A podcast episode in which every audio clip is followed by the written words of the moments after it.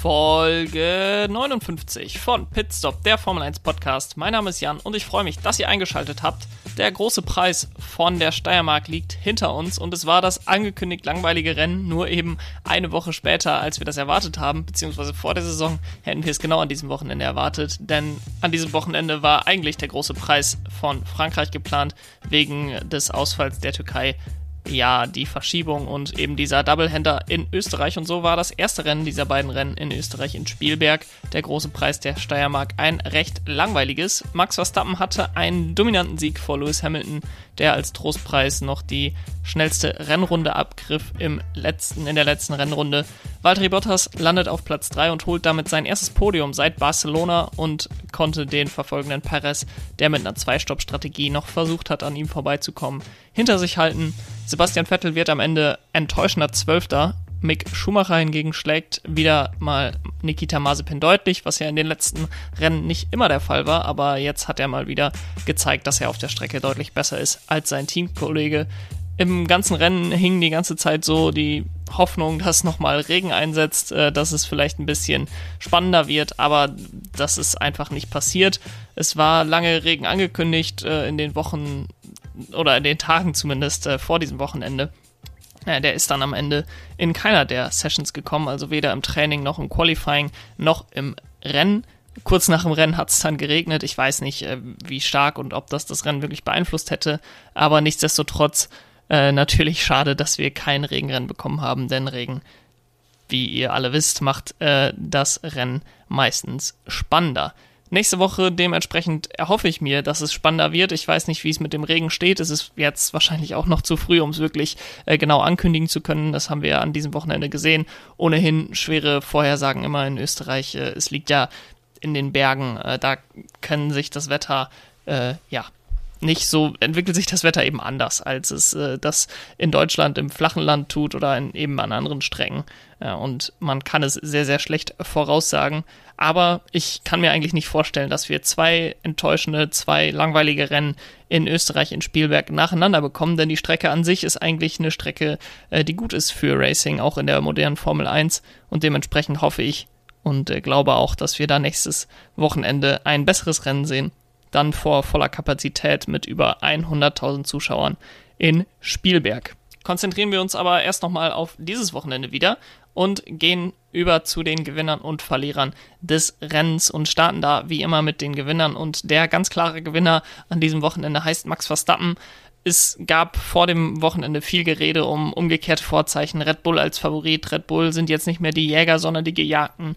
Wie werden sie mit dieser Stellung umgehen im Gegensatz äh, zu der Jägerstellung, die sie vorher inne, hatten? Und äh, man kann nur sagen, dass sie diesen Test mit äh, einer 1 plus äh, gemeistert haben.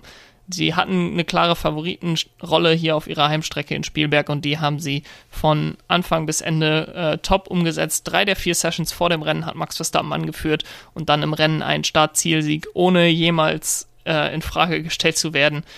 Ähm, der Abstand war jetzt über 30 Sekunden am Ende des Rennens. Das war etwas größer, als er eigentlich war, weil Hamilton sich eben noch Reifen geholt hat am Ende, um die schnellste Rennrunde zu holen. Aber es waren wirklich 9, 10, 11 Sekunden, die Max Verstappen Vorsprung hatte vor Lewis Hamilton. Und diesen Vorsprung hat er eigentlich auch kontinuierlich über das Rennen ausgebaut. Es war also nicht äh, so, dass Lewis Hamilton wirklich mithalten konnte, sondern Max Verstappen hat vorne recht gut gemanagt und war dennoch immer drei, vier Zehntel pro Runde schneller als Lewis Hamilton im Durchschnitt, würde ich sagen. Und mit diesem Sieg steigt natürlich auch der Vorsprung in der Fahrerweltmeisterschaft für Max Verstappen, der jetzt 18 Punkte Vorsprung hat. Äh, wenn er jetzt am nächsten Wochenende in Österreich einen weiteren Sieg holt, wovon man fast ausgehen muss nach dieser dominanten Leistung an diesem Wochenende, dann äh, liegt er mal mindestens 25 Punkte, beziehungsweise mindestens 24 Punkte, wenn es äh, so ausgeht wie dieses Wochenende. Ähm, aber dann hat er fast ein ganzes Rennen, fast einen ganzen Rennsieg Vorsprung vor Lewis Hamilton. Und äh, so langsam muss man sich bei Mercedes umgucken, ob man diese Meisterschaft überhaupt noch äh, wirklich gewinnen kann, beziehungsweise wie man die überhaupt noch gewinnen kann. Denn es scheint so auf den traditionellen Red Bull-Strecken, beispielsweise Monaco, beispielsweise Spielberg, ist Red Bull dominant, Mercedes chancenlos. Da hat Mercedes sehr, sehr schlecht ausgesehen bisher. Und auf den traditionellen Mercedes-Strecken, beispielsweise Spanien, beispielsweise ähm, Le Castellet, da sind die beiden Teams fast gleich auf. Also sowohl in äh, Spanien, wo Mercedes ja so gerade eben durch diese Zwei-Stopp-Strategie äh, Red Bull schlagen konnte, als auch in Le Castellet, wo Max Verstappen ja am Ende äh, auf der obersten Stufe des Podiums stand, war es ja nicht so, dass Mercedes klar das bessere Team war. Das waren immer Strecken, wo Mercedes sehr dominant war, ähm, aber an diesem, in diesem Jahr ist das anders. Da ist Red Bull mit ihnen auf Augenhöhe und äh, das ist schon ein starkes Stück. Ich glaube, bei Mercedes wird auch langsam allen klar, dass man dieses Jahr nicht mehr Favorit ist. Zumindest aus meiner Sicht ist man jetzt bei äh, in dieser Saison ist die Favoritenrolle ganz klar bei Red Bull. Dieses Wochenende hat das nochmal dreimal dick unterstrichen. Äh, es war nicht Glück, es war nicht gute Form oder so, sondern sie sind einfach mit ihrem Auto dieses Jahr besser als Mercedes in meinen Augen. Und dementsprechend ist es jetzt an Mercedes, diese Lücke zu schließen. Sie sind die Jäger, ich habe es gerade schon gesagt, es gab schon viel Gerede darüber, Jäger und Gejagten. Ähm, und aus meiner Sicht ist es jetzt ganz eindeutig die Rangliste der der Leistung der Autos ist Red Bull 1, Mercedes 2 und ich wäre überrascht, wenn am Ende des äh, Jahres Mercedes die Weltmeisterschaft, sowohl die Konstrukteurs- als auch die Fahrerweltmeisterschaft gewinnen wird und erst recht nicht in so dominanter Form, äh, wie das in den letzten Jahren der Fall war. Die weiteren Gewinner für mich in diesem Wochenende sind Ferrari und es gab ja großes Rätselraten in dieser Woche zwischen Le Castellet und Spielberg. Was da in Frankreich passiert ist, nach einem ordentlichen Qualifying sind da ja Charles Leclerc und Carlos Sainz komplett abgerutscht im Rennen ähm, und haben dort keine Punkte geholt und man muss wirklich sagen, Hut ab Ferrari, man scheint offenbar zumindest ein Stück weit Lösungen gefunden zu haben, um die Rennpace zu verbessern. Es war ja nicht das erste Mal, dass bei Ferrari die Rennpace deutlich besser war, äh, beziehungsweise andersrum, die Qualifying Pace deutlich besser war als die Rennpace und man dann im Rennen einige Plätze verloren hat. Offensichtlich hatte das äh, in den vergangenen Rennen äh, mit den, mit den Reifen zu tun, dass man die immer nicht mehr auch in der Temperatur, nicht in dem Arbeitsfenster halten konnte, in der sie gut funktioniert haben. Und äh, dementsprechend hat das hier in Spielberg deutlich besser funktioniert. Also Klar, ein Großteil wird die Strecke ausgemacht haben, deutlich netter zu den Reifen. Wenige wirklich schnelle Kurven, klar, Kurve 6, Kurve 7 ähm, sind zwei schnelle Linkskurven, aber die Belastung ist nicht so hart äh, auf den Reifen, wie das beispielsweise in Le Castellet ist oder auch in Barcelona es war, ähm, wo die Reifen wirklich über den sehr, sehr rauen Asphalt gezogen werden, in schnellen, langgezogenen Kurven, ähm, wo die Reifen wirklich sehr belastet werden. Das wird in Silverstone vielleicht auch nochmal interessant, wie Ferrari sich dort schlagen wird. Äh, aber nichtsdestotrotz, man hat es nicht nur geschafft, die Reifen besser am Laufen zu halten, sondern man hat auch ein besseren, mit, besseres Mittelmaß zwischen Rennen und Qualifying Pace äh, gefunden. Und so steht man am Ende mit einem sehr, sehr guten Ergebnis da, mit Platz 6 und Platz 7 für Carlos Sainz bzw. Charles Leclerc. Carlos Sainz mit einer großartigen Strategie. Es war lange Zeit so im Feld, dass äh, zwischen Platz 7 zwischen Fernando Alonso und äh, ich glaube, das zog sich runter bis Platz 15 Kimi Räikkönen, ähm, war das einfach ein langer DRS-Zug und es gab keine Überholmanöver, was natürlich auch dazu beigetragen hat, dass das Rennen wenig spannend war. Ähm, und dann, als einige Teams reingingen und versuchten mit einem Undercut äh, an den Konkurrenten vorbeizugehen, blieb man bei Ferrari einfach draußen mit Carlos Sainz. Der fuhr weiter und weiter auf seinen Medium-Reifen, auf den er gestartet ist. Ähm, und am Ende zahlte sich das aus, denn er ist vor einigen von, vor, vor einigen von diesen Fahrern gelandet nach seinem Boxenstopp und fuhr dann noch an Lance Stroll vorbei, um sich den sechsten Platz zu holen. Und äh, wirklich Hut ab vor der Strategie. Man hat bei Ferrari ja oftmals die Strategie kritisiert, das konnte man heute definitiv nicht machen. Äh, das war eine reife Leistung. Ähnlich bei Charles Leclerc muss man auch sagen, wobei bei Charles Leclerc sich am Anfang des Rennens sich das ganz anders hätte äh, darstellen können, denn gleich zu Beginn hat er zwei Fahrern komplett das Rennen versaut. Er ist in Kurve 1 neben Pierre Gasly gewesen, wurde dann ein bisschen rausgedrückt von Pierre Gasly in die Auslaufzone nach Kurve 1, kam dann zurück auf die Strecke und hat offenbar die Länge seines Autos unterschätzt und ist äh, Pierre Gasly hinten reingefahren, hat dabei seinen eigenen Frontflügel zerstört und Pierre Gasly die Aufhängung und äh, den Reifen zerstört, wodurch Pierre Gasly nicht nur sein eigenes Rennen beenden musste, sondern dann auch ähm, in der Kurve 3 das Auto irgendwie manövrieren musste, dass er niemandem reinfährt, was nicht funktioniert hat. Und dann hat er sowohl mit Antonio Giovinazzi als auch mit Nicolas Latifi Kontakt gehabt und insbesondere der zweitgenannte, also Nicolas Latifi, hatte dadurch einen Schaden, beziehungsweise einen ziemlich deutlichen Reifenschaden, hatte nämlich einen Platten äh, und musste auch in der ersten Runde bereits in die Box kommen. Ich war etwas überrascht, muss ich sagen, dass äh, Charles Leclerc da keine Strafe für bekommen hat. Klar, es war Kurve 1, es war Runde 1 und da sind die Stewards meistens noch äh, deutlich gnädiger, was Strafen angeht. Aber aus meiner Sicht war das jetzt keine unübersichtliche Situation zum Rennstart, sondern Charles Leclerc hat einfach sein Auto falsch eingeschätzt und ist Pierre Gasly hinten reingefahren, äh, hat das Rennen von Pierre Gasly komplett zerstört und äh, da nicht mal eine 5-Sekunden-Strafe zu verteilen an Charles Leclerc fand ich doch etwas überraschend. Nichtsdestotrotz hat Charles Leclerc danach wirklich ein super Rennen abgeliefert. Er macht wirklich das Beste aus der Situation. Er kommt in Runde 1 rein, lässt seinen Frontflügel austauschen, holt sich harte Reifen, bleibt auf diesen harten Reifen dann fast 50 Runden, holt sich zum äh, Abschluss dann nochmal die Medium-Reifen. Ich glaube, er kam irgendwie auf Platz 13 oder 12 raus, knapp äh, hinter Sebastian Vettel und dann hat er wirklich einen nach dem anderen überholt und äh, landete am Ende noch auf Platz 7. Er war eigentlich der einzige Fahrer, der es äh, zum Rennende noch etwas spannend gemacht hat in diesem Rennen, wobei man da auch sagen muss, dass er ähm, ja keine große, keine große Gegenwehr von den meisten erfahren hat, denn der Ferrari lief sehr gut in Spielberg, ich habe es gerade schon gesagt, und äh, auf neuen Medium-Reifen gegen die äh, Konkurrenz, die zumeist auf älteren harten Reifen unterwegs war, war er natürlich äh, auch vom Reifenvorteil her deutlich schneller als seine Konkurrenz. Für die nächste Woche bin ich gespannt, ob man bei Ferrari wieder äh, so eine gute Form vorweisen kann. Man wird einen Step runtergehen, einen Step weicher gehen mit den Reifen. Das, äh, wir hatten jetzt die C2, C3, C4. Nächstes Wochenende sind es dann die C3, C4, C5, also die weichsten drei Reifenmischungen. Ähm, dieses Wochenende sind die meisten mit Medium und harten Reifen gefahren.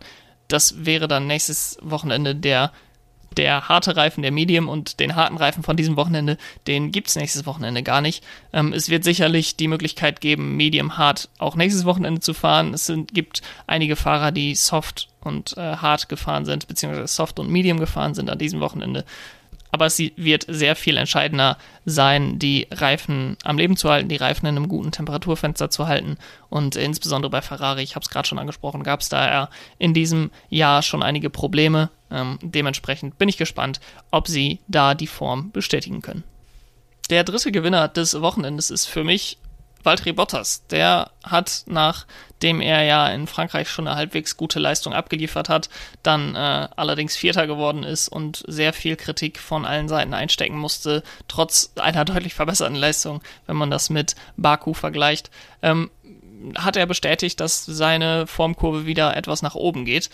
Er begann das Wochenende allerdings so, dass die meisten schon dachten, wie geht's mit Valtteri Bottas weiter? Er wird bestimmt diese Saison noch äh, bei Mercedes rausgeschmissen, denn er drehte sich in der Boxengasse nach einem Probeboxenstopp im zweiten freien Training und bekam dafür für gefährliches Fahren in der Boxengasse drei Plätze äh, Rückversetzung in der Startaufstellung. Dadurch war natürlich sein Rennen quasi schon erschwert, ohne dass das Qualifying überhaupt stattgefunden hätte. Er hat dann äh, das Beste im Qualifying eigentlich draus gemacht, hat Platz 2 geholt im Qualifying, startete dann von Platz 5 und machte von da dann auch richtig was gut. Er fuhr äh, an Lennon Norris vorbei, der auf Platz 30 qualifiziert hatte und blieb dann nah genug an Sergio Perez dran, der seinen ersten Stint auf den weichen Reifen hatte, er blieb nah genug an ihm dran, um dann, als Sergio Perez reinkam und sich neue Reifen holte und ein kleines Problem hinten links hatte und dadurch einen fast viersekündigen Stopp hatte, dass man dann äh, Valtteri Bottas sofort reinholen konnte und mit einem Overcut von einer Runde, beziehungsweise eben einem besseren Boxenstopp, also dieses Boxenstopp-Duell gewonnen hat, ähm, konnte er sich dann vor Sergio Perez setzen und hat dann seine Reifen und sein Rennen so gut gemanagt, dass äh, Sergio Perez zunächst gar nicht an ihm vorbeikam und dann holte Sergio Perez sich noch neue frische Reifen von der Box, um es vielleicht doch nochmal zu probieren zum Ende des Rennens. Aber es war noch so viel Leben in den Reifen für Valtteri Bottas, dass er sich verteidigen konnte gegen Sergio Perez und so sich sein erstes Podium seit Spanien holen konnte. Es waren sicherlich schwere Wochen für ihn seitdem, seit Anfang Mai und da muss man äh, vielleicht auch mal den Hut ziehen vor Valtteri Bottas. Ich bin sicherlich niemand, der ihn in Schutz nimmt, sicherlich niemand, der ihn besonders viel lobt, ähm, aber er hat seine Form ein Stück weit wiedergefunden und er kämpft sich langsam wieder zurück. Die Formkurve scheint nach oben zu zeigen. Ähm, ich habe heute wieder, ich kann mich nicht wirklich dran erinnern, was er gesagt hat, aber ich meine mich zu erinnern, dass er wieder am Boxenfunk etwas kritisch gegenüber Mercedes und den Strategieentscheidungen war.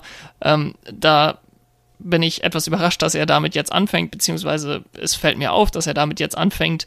Ähm, das hat man in der Vergangenheit sehr, sehr wenig von ihm gehört und das könnte ein Zeichen dafür sein, dass die Gerüchte um George Russell, dass äh, George Russell in Silverstone als Fahrer für 2022 bei Mercedes verkündet wird, dass die wahr sind und äh, dass Valtteri Bottas schon weiß, dass er bei Mercedes raus ist ähm, und dementsprechend auch etwas kritischer, etwas offener auch äh, mit dieser Kritik ist gegenüber seinem Team. Aber ich finde, auf jeden Fall kann er das auch machen, wenn er auf der Strecke solche Leistungen wie heute abliefert, die sicherlich nicht überragend war, die sicherlich nicht so war, dass er äh, Weltmeisterschaftspotenzial zeigen würde, was er ja äh, von sich selbst behauptet, dass er das haben könnte, dass er das hätte. Ähm, aber das ist eigentlich genau das, was Mercedes von ihm erwartet. Einen guten dritten Platz holen in einem Rennen, in dem Red Bull eigentlich äh, besser war als Mercedes. Von daher Daumen hoch äh, für diese Leistung von Valtteri Bottas. Kommen wir nun nach der Gewinnerseite zur Verliererseite und starten da mit einem Fahrer, der eigentlich der große Gewinner des Rennens hätte sein können. Und das ist George Russell. Ich habe vor dem Wochenende gesagt, dass Williams sich eventuell hier die ersten Punkte seit Deutschland 2019 holen könnten. Und es sah sehr, sehr, sehr gut aus für sie. Ähm, Im Qualifying ist George Russell Elfter geworden, ist durch eine drei Plätze Grid-Strafe für Yuki Tsunoda dann auf Platz 10 vorgerückt. Und nach dem Start, nachdem Charles Leclerc und Pierre Gasly raus waren, war er dann plötzlich auf Platz 8. Und er war zwischen Fernando Alonso und Yuki Tsunoda und war von der Pace auch definitiv so gut, dass er da hätte bleiben können. Äh, er war sogar theoretisch schneller als Fernando Alonso. Ähm, und das wäre am Ende des Rennens für ihn P10 gewesen. Allerdings hatte er dann technische Probleme. Es musste in der Hydraulik was nachgefüllt werden ähm, und konnte dann das Rennen am Ende doch nicht fortsetzen für ihn. Und so zieht sich für ihn auch so ein bisschen ein Fluch durch. Es ist in gewisser Weise ein Fluch, in gewisser Weise ist er an dieser äh, unglaublichen Strecke bei Williams ohne Punkte auch selbst beteiligt, weil er auch Fehler gemacht hat. Ähm, es zieht sich durch seit Deutschland 2019. Dort lag er auf Platz 11 kurz vor Rennende, verlor dann seinen Platz an äh, Robert Kubica und durch die äh, Rückversetzung von den beiden Alfa Romeo ist dann Robert Kubica auf Platz 10 gelandet, äh, holte sich den einzigen Punkt für Williams in der Saison und George Russell durch einen Fahrfehler hat er eben diesen Platz an Robert Kubica verloren und holte so nicht einen Punkt, ähm, landete dadurch natürlich auch am Ende hinter seinem Teamkollegen in der Fahrerwertung, was definitiv nicht wiedergespiegelt hat, wie die beiden in dem äh, Jahr unterwegs waren. Dann letztes Jahr in Österreich beim Saisonauftakt mit einem Motorschaden,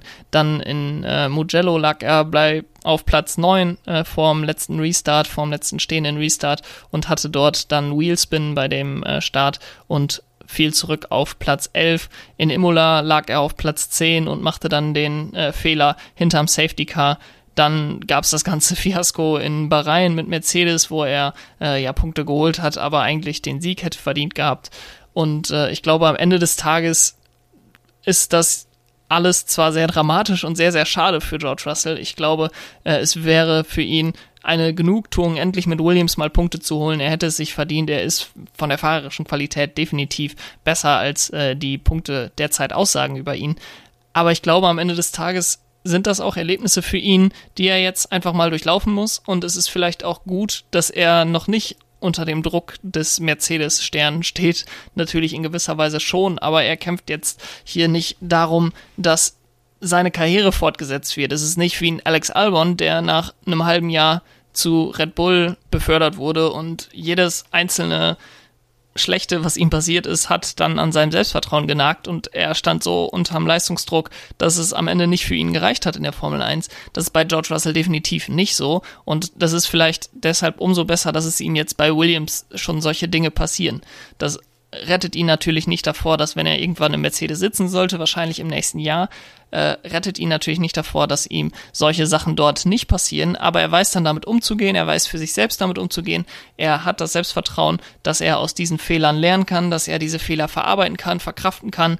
Ähm, sicherlich ist der Druck dann anders bei Mercedes, aber ich glaube, das ist am Ende des Tages auch etwas, ähm, woraus er lernen kann, was ihm sehr gut tun wird bei Mercedes. Und er musste jetzt schon einige Rückschläge einstecken und er wird dann als gestandener Fahrer bei Mercedes aufschlagen und äh, dort ich glaube sowieso, dass er dort einen sehr, sehr guten Job machen wird und äh, solche Erlebnisse werden ihm da, glaube ich, auch auf jeden Fall helfen. Ähm, wenn man zurückdenkt, wie es bei Mercedes mit den Beförderungen bisher lief, Nico Rosberg, äh, der kam 2010, nachdem er vier Jahre bei Williams war. Ähm, Lewis Hamilton kam natürlich von McLaren als gestandener Weltmeister, keine Frage, der war ohnehin Topfahrer und Valtteri Bottas, als der dann 2017 äh, befördert wurde, war er auch schon vier Jahre bei Williams. Also man geht das Ganze äh, recht langsam an. George Russell jetzt drei Jahre bei Williams. Ich glaube, dass er vom Talent definitiv besser ist als äh, Valtteri Bottas. Ob er besser ist als Nico Rosberg, weiß ich nicht. Ist wird wahrscheinlich, er wird wahrscheinlich ähnlich gut sein vom Talent her wie ein Nico Rosberg. Aber er hat jetzt diese Erfahrung gesammelt bei Williams. Er kommt mit einem ganzen Erfahrungsschatz an Formel 1 Rennen. Von über 60 Formel 1 Rennen wird er gefahren haben, äh, wenn er am Ende diesen, dieses Jahres zu Mercedes gehen sollte. Und äh, ich glaube, dass ihm die ganze Erfahrung für seine Zukunft sehr, sehr gut tun wird. Kommen wir zum zweiten Verlierer und das ist ein Name, der gerade schon mal gefallen ist und das ist Pierre Gasly ähm, der in der ersten Runde dieses Rennens leider von Charles Leclerc getroffen wurde und deswegen sein Rennen aufgeben musste. Und Alpha Tauri ist wahrscheinlich das Team in dieser Saison, das die meisten Punkte schon verschenkt hat, beziehungsweise liegen gelassen hat, beziehungsweise einfach durch Pech verloren hat. Auf vielen Strecken haben sie ein ähnliches Tempo wie Ferrari oder McLaren. In der Konstrukteursweltmeisterschaft sind sie allerdings 62 Punkte hinter Ferrari und 74 Punkte hinter McLaren. Pierre Gasly hatte herausragende Leistung schon in dieser Saison. Er hat seinen dritten Platz gefeiert in äh, Baku. Das war mehr als verdient. Das war wie ein Befreiungsschlag. Ähm, heute wiederum mit diesem Ausscheiden in Runde 1 wirklich ein Schlag in die Magengrube, nachdem er wieder ein sehr, sehr gutes Qualifying abgeliefert hat, auf Platz 6 lag. Ähm, und mit einem guten Ergebnis heute, wenn er Sechster geworden wäre, dann hätte er in den Kampf um Platz 4, 5, 6 in der Fahrer-WM weiter einsteigen können. Jetzt ist da doch schon ein gehöriger Abstand zwischen äh, den Plätzen und ihm. Und der Alpha Tauri lief wirklich das ganze Wochenende sehr gut. Er hatte keine Schuld an seinem Ausscheiden und die Chance für, für Punkte wurde, wurde ihm einfach genommen durch Charles Leclerc. Das ist sehr, sehr schade für ihn, aber so steht er am Ende des Wochenendes da als Verlierer äh, im Rennen. Er wird sicherlich ein Wörtchen wechseln mit Charles Leclerc. Die beiden sind ja gute Freunde, sie werden das privat klären, aber es muss sehr, sehr frustrierend sein, dass seine sehr, sehr gute Saison von ihm äh, nur hier und da wieder gespiegelt wird durch die Ergebnisse. Klar, der dritte Platz Baku war super. Ähm, er hat noch das eine oder andere Ergebnis, wo er auf Platz 4, Platz 5, Platz 6 lag, aber am Ende könnte er noch weiter oben stehen und er zeigt einfach wirklich, dass er einer der Topfahrer in der Formel 1 ist. Ich denke, das kann man derzeit so sagen. Ähm, und deswegen ist es für ihn umso schade, wenn er in einer guten Position ist und äh, ihm diese dann gestohlen wird durch einen Vorfall, für den er absolut nichts konnte. Kommen wir zu meinem letzten Verlierer des Wochenendes und es bricht mir wirklich mein Herz, dass ich wieder den Namen Daniel Ricciardo hier sagen muss. Ich hatte große Hoffnung, dass er nach Le Castellet die Kurve kriegt. Ich hatte ihn ja letztes Wochenende als Gewinner äh, verzeichnet. Dieses Wochenende muss ich ihn leider wieder als Verlierer aufnehmen in dieser Kategorie. Er kann derzeit einfach noch nicht konstant so viel aus dem Auto rausholen wie sein Teamkollege. Und ich glaube, dass er und Sebastian Vettel da sehr, sehr ähnliche Probleme haben. Denn sie haben im Rennen gezeigt, dass sie Rennpace haben. Ähm, heute vielleicht weniger, als sie das schon in anderen Rennen getan haben. Aber gerade bei so einer kurzen Runde, gerade im Qualifying, wo man das Auto wirklich am Limit haben muss, da kriegen die beiden es einfach nicht hin, das Auto so hinzustellen äh, in einer Runde, dass sie auf Platz 4, 5, 6, 7, wo sie mit ihren Autos theoretisch landen können, insbesondere Daniel Ricciardo, der vom Talent und vom Auto her eigentlich sehr, sehr viel weiter oben kämpfen müsste. Ähm, da kriegen sie es im Qualifying einfach noch nicht auf die Beine, da kriegen sie das Auto noch nicht so perfekt äh, hin, dass sie da vorne liegen können. Ähm, und so eng wie das Mittelfeld derzeit ist, kommt es oftmals dazu, dass wir solche Situationen haben, wo einfach nicht überholt werden kann, dass wir einen DRS-Zug haben. Da haben wir dann äh, wirklich Fahrer aus verschiedensten Teams, die alle ungefähr gleich schnell sind und dementsprechend es niemanden gibt, der da mal äh, an den Konkurrenten vorbeiziehen kann, weil alle bekommen DRS oder alle sind zumindest nah dran, DRS zu bekommen vom Vordermann und äh, es entstehen keine, es entsteht keine freie Luft, um mal zu zeigen, was für eine Pace man wirklich fahren kann. Man muss immer darauf achten, dass die Reifen nicht kaputt gehen und selbst wenn man jetzt einen Platz gut machen würde, ist man immer noch in diesem DRS-Zug gefangen und das war für Danny Ricciardo heute auch definitiv so. Ich weiß nicht, wenn er vielleicht mh, hm, irgendwie einen Frontflügel verloren hätte in der ersten Runde, wie es bei Charles Leclerc war, und er sich dann neue harte Reifen geholt hätte und dann die ganze Zeit freie Luft zum Fahren gehabt hätte, ob das vielleicht dazu geführt hätte, dass er ein besseres Ergebnis am Ende des Tages holen, äh, geholt hätte, das weiß ich nicht, das kann ich jetzt nur vermuten, aber irgendwie hätte ich mir das vorstellen können. Ähm, aber man muss am Ende des Tages einfach sagen, das Ergebnis ist das, was es ist. Er ist, äh, er hat keine Punkte geholt und es war definitiv wieder ein krasser Rückschritt im Vergleich zu Le Castellet. Klar, Fortschritt ist selten einfach linear, so von einem Rennen zum nächsten wird es immer besser, immer besser.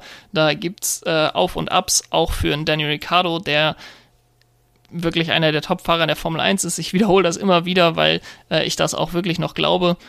Nächste Woche mit dem gleichen Auto auf der gleichen Strecke könnte gut sein für ihn. Ähm, das er Erfahrung hat, dass er ein ganzes Rennen Erfahrung gesammelt hat und das Ganze im Qualifying dann vielleicht auch besser hinbekommt. Aber ich bin mir derzeit auch nicht sicher, ob ihm vielleicht auch mal eine Pause gut tun würde oder ob es vielleicht auch wirklich gut ist, wie ich gerade schon gesagt habe. Einfach nächste Woche wieder gleiche Strecke, gleiches Auto und Wiedergutmachung für dieses Rennen zu haben.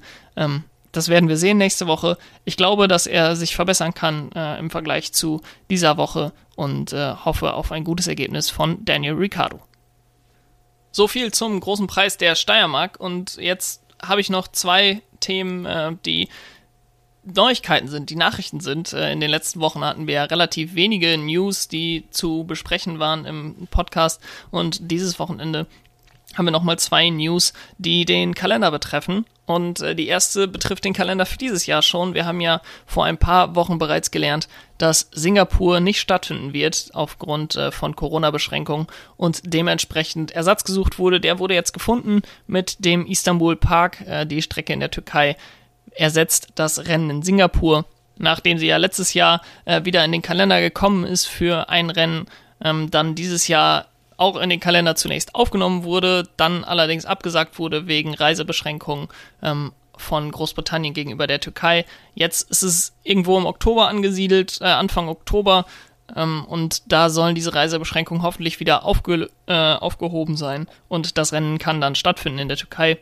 Ich kann derzeit nicht wirklich einschätzen, wie das Rennen in der Türkei werden wird, aber es ist sicherlich eine gute Alternative zu Singapur. Ähm, und ganz egal, wie dort der Asphalt, die Asphaltbeschaffenheit wird, werden wir sicherlich ein ganz gutes Rennen dort bekommen. Es ist aus meiner Sicht äh, noch ein Negativpunkt daran, dass es eine schreckliche Reisedistanz wird. Ähm, das Rennen findet statt nach dem Rennen in Sochi in äh, Russland und direkt danach es ist ein Tripleheader. Direkt danach findet dann das Rennen in Japan statt. Das wird für die Teams eine Riesenbelastung und natürlich auch ähm, unter den Umweltschutzaspekten nicht die beste äh, Reisekombination Russland, Türkei, Japan. Die anderen Neuigkeiten, die den Kalender betreffen, betreffen nicht den Kalender 2021, sondern den Kalender 2023, denn der russische Grand Prix wird auf einer anderen Strecke stattfinden. Ab äh, dann, und zwar wird Sochi Geschichte sein, die Strecke rund um den Olympiapark dort wird äh, nicht mehr verwendet für die Formel 1 und stattdessen der Igora Drive in St. Petersburg. Das ist eine Strecke, die 2019 eröffnet wurde, bisher von noch keiner großen Rennserie genutzt wurde. Die DTM sollte dort letztes Jahr stattfinden ähm, durch die abgesagte besagte Saison hat das natürlich nicht funktioniert. Im Gegensatz zu Sochi ist das eine permanente Strecke, die durch äh, Hermann Thielke gebaut wurde. Das hört sich direkt schon äh, negativ an. Dieser Name äh, ist mit vielen schlechten Strecken verbunden. Allerdings äh, muss man ihm da auch zugutehalten, dass er schon einige sehr, sehr schöne Strecken gebaut hat. Und äh, ich glaube, dass die Strecke in St. Petersburg definitiv kein Downgrade sein wird gegenüber der Strecke in Sochi, die in den letzten Jahren so gut wie nie gutes Racing produziert hat. Und ich hoffe sehr, dass wir dort ähm, besseres Racing sehen werden. Es ist eine relativ kurze Strecke, es werden wohl über 70 Runden dort gefahren werden. Es gibt äh, Gefälle, es gibt Steigungen. Es ist sicherlich eine interessantere Strecke als die in Sochi äh, mit mehreren Rennlinien durch verschiedene Kurven. Also definitiv äh, positiver Wechsel aus meiner Sicht äh, dort beim großen Preis von Russland. Und bevor ich euch entlasse, möchte ich noch kurz vorausblicken auf das nächste Rennwochenende, denn es steht ja bereits in fünf Tagen das nächste Rennwochenende vor uns. Am Freitag geht's weiter mit dem größten Preis von Österreich diesmal, aber natürlich wieder auf der gleichen Strecke wie an diesem Wochenende. Deswegen möchte ich keine eigene ähm, Vorschau für das Rennen äh, aufnehmen und stattdessen noch kurz darüber sprechen, welche Unterschiede ich erwarte im Gegensatz zu dieser Woche. Und da glaube ich insbesondere, dass äh, Ferrari, glaube ich, einen Schritt zurück machen werden. Ich habe es gerade schon mal gesagt, die Reifen werden etwas softer werden, die Reifen werden etwas äh, schneller an Grip verlieren. Ähm, da glaube ich, dass Ferrari am ersten Probleme mit haben wird. Sie haben ja an diesem Wochenende wirklich eine sehr gute Leistung auf der Strecke gebracht. Ähm, da könnte ich mir vorstellen, dass das ein bisschen äh, zurückgeht. Und auf der Fahrerseite glaube ich, dass äh, Sergio Perez, Danny Ricciardo und Sebastian Vettel äh, etwas besser dastehen werden gegenüber ihren Teamkollegen. Sie haben äh, dieses Wochenende ja nicht wirklich gut abgeliefert im Qualifying. Insbesondere Daniel Ricciardo und Sergio Perez haben sich da sicherlich mehr erwartet, insbesondere im Vergleich zu den Teamkollegen. Und äh, da könnte für beide definitiv mehr rausspringen, äh, insbesondere weil sowohl der Red Bull als auch der McLaren äh, relativ gut mit den Reifen haushalten können. Insgesamt äh, wünsche ich mir natürlich ein spannenderes Rennen, äh, insbesondere da ich dort sein werde. Ich werde vor Ort sein. Äh, das ist auch der Grund, warum es keine Vorschau geben wird. Am Donnerstagmorgen geht's mit dem Auto los, gehen Süden, gehen Österreich. Ähm, es wird mein erster Grand Prix außerhalb Deutschlands sein, den ich verfolgen werde. Ähm, später in diesem Jahr kommt hoffentlich noch das Rennen in Belgien dazu. Ich freue mich sehr drauf. Äh, ich freue mich sehr drauf, endlich wieder mal volle Hütte bei einem Formel-1-Rennen zu haben. Ich hoffe, dass äh, Corona-technisch alles problemlos über die Bühne geht, dass wir auch in Zukunft mehr ähm, Rennen wieder mit Zuschauern haben werden, dass es dort keine großen Ansteckungen gibt, äh, dass es nicht zu einem Superspreader-Event mutiert. Ähm, ich glaube, die Vorkehrungen sind getroffen. In Österreich ist die Inzidenz äh, ähnlich gering, wie sie derzeit in Deutschland ist. Und ich hoffe, dass alles gut geht. Wir hören uns dementsprechend auch erst nach dem Rennen in Österreich wieder. Ich denke auch nicht direkt am Sonntagabend. Äh, bitte seht mir das nach. Äh, da werde ich andere Dinge tun als Podcast aufnehmen, wenn ich in Österreich an der Strecke bin. Ähm, von daher wünsche ich euch viel Spaß ähm, bei dem Rennen.